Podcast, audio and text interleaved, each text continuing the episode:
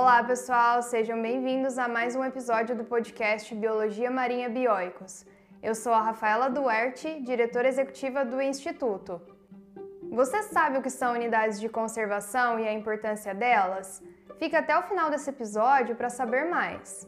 Esse episódio tem o patrocínio da National Geographic Society, Bioicos Cursos de Biologia Marinha e Canudo Produtos Sustentáveis.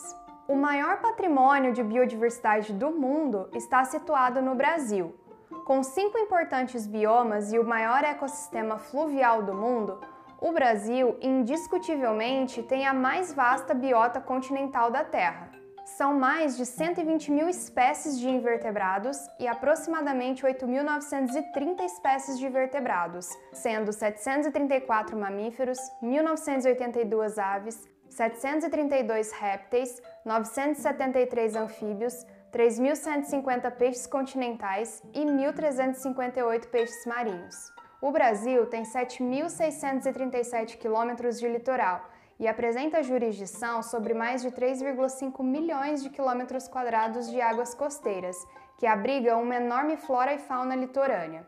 Apresenta extensos estuários, lagoas costeiras e manguezais. São mais de 3 mil quilômetros de recifes de coral e hábitats bentônicos que atravessam ambientes tropicais, subtropicais e temperados. No entanto, o Brasil tem enfrentado desafios na conservação marinha, que estão se tornando significativos.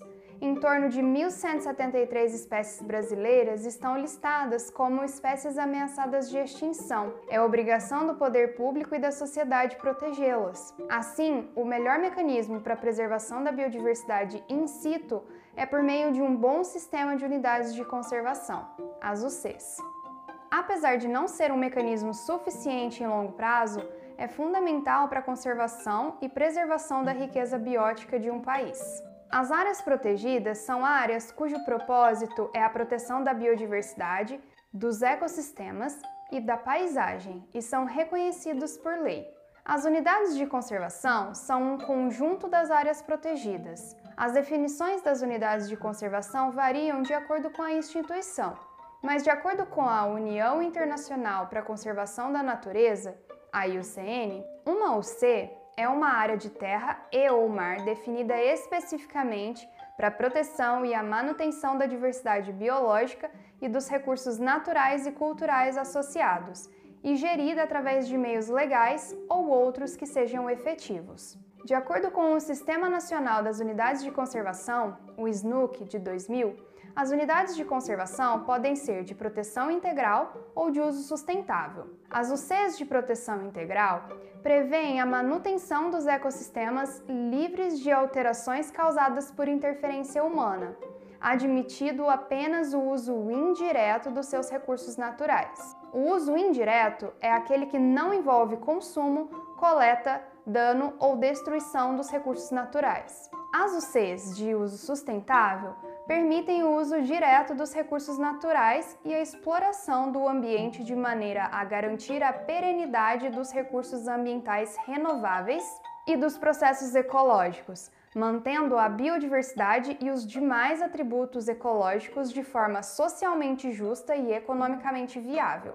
O uso direto é aquele que envolve coleta e uso, comercial ou não, dos recursos naturais. As unidades de conservação são importantes, pois podem assegurar a qualidade e a quantidade de água que compõem os reservatórios de usinas hidrelétricas, contribuem para a conservação da natureza e proporcionam uma reprodução cultural, social, religiosa, ancestral e econômica, utilizando conhecimentos, inovações e práticas geradas e transmitidos pela tradição.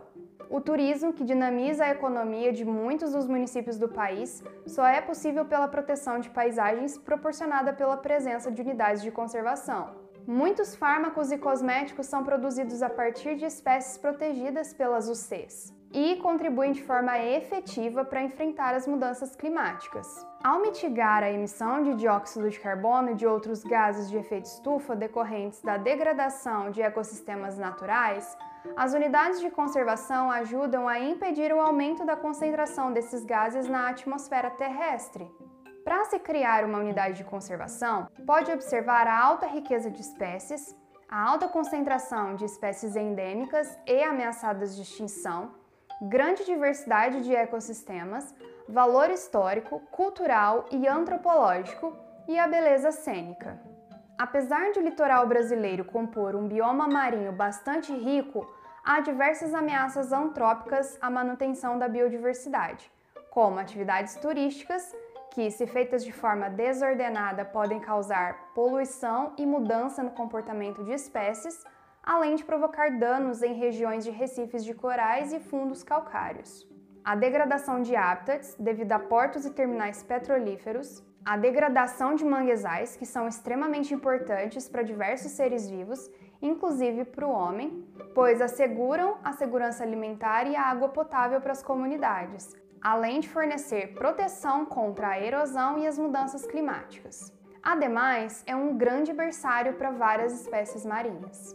A poluição por resíduos sólidos, principalmente o plástico, por efluentes industriais, pesticidas e produtos químicos. A eutrofização causada pela alta concentração de matéria orgânica na água, resultando em um desequilíbrio ecológico dos ambientes marinhos, além de ser um problema de saúde pública. O tráfego marítimo, devido à zona portuária, pode causar poluição sonora e mudança no comportamento das espécies. A aquicultura, inclusive de espécies exóticas, as quais alteram relações ecológicas entre espécies nativas a sobreexplotação de peixes ornamentais para consumo e ou comércio. E a pesca, seja predatória, em que muitas espécies têm sido incluídas na lista vermelha da IUCN, a sobrepesca e a captura seletiva, que podem alterar o tamanho das populações, e a pesca de espinhéis, que ameaçam várias espécies de peixes, tartarugas, aves e mamíferos, que não sejam foco da pesca, mas que podem ser capturadas acidentalmente. Dessa forma, a criação de grandes áreas protegidas costeiras e marinhas, cobrindo diferentes hábitats, é uma estratégia adotada para garantir a manutenção da biodiversidade. Podem servir como reservatório de forma a garantir o recrutamento e facilitar a recolonização de áreas vizinhas sob exploração, além de proporcionarem a recuperação de estoques pesqueiros. As UCs marinhas brasileiras incluem áreas federais, estaduais e municipais. A Convenção sobre Diversidade Biológica recomendou a proteção de pelo menos 10% das áreas marinhas e costeiras até 2020. Atualmente, 25% da área marinha brasileira é coberta por UCs, sendo 67 UCs marinhas no Brasil. É importante que a educação ambiental seja trabalhada nas UCs para engajar as comunidades próximas da área e visitantes, visando a conservação natural, cultural e histórica. Podem ser realizadas por meio de projetos e atividades de campo. Busca sensibilizar e conscientizar os indivíduos a fim de causar a mobilização, isto é, que o indivíduo haja em prol da conservação do meio ambiente. Uma das ferramentas utilizadas pela educação ambiental é a criação de espécies bandeira. Essas espécies símbolo geralmente são de grande porte e causam empatia nas pessoas, Assim, sensibilizam o público em geral, aumentando o potencial de captação de recursos para conservação.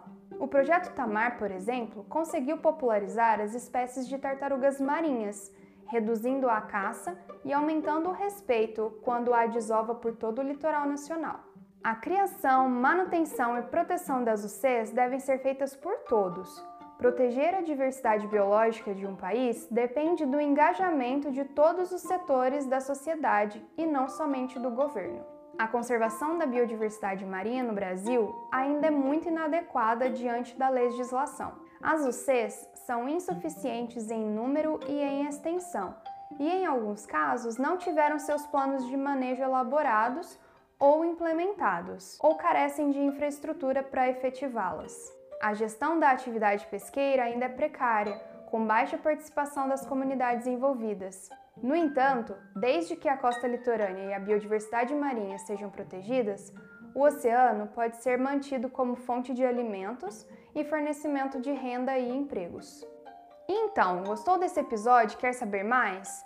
Esse podcast foi baseado em um artigo publicado na nossa revista Biologia Marinha de Divulgação Científica do Instituto Bioicos. Acessando os links na descrição, você poderá acessar esse artigo e será redirecionado ao nosso portal bioicos.org.br. Por lá você apoia o Instituto, apoiando a você mesmo, se inscrevendo nos nossos cursos e adquirindo os nossos e-books. Por hoje é isso, pessoal. Aqui é a Rafaela Duarte e até um próximo episódio.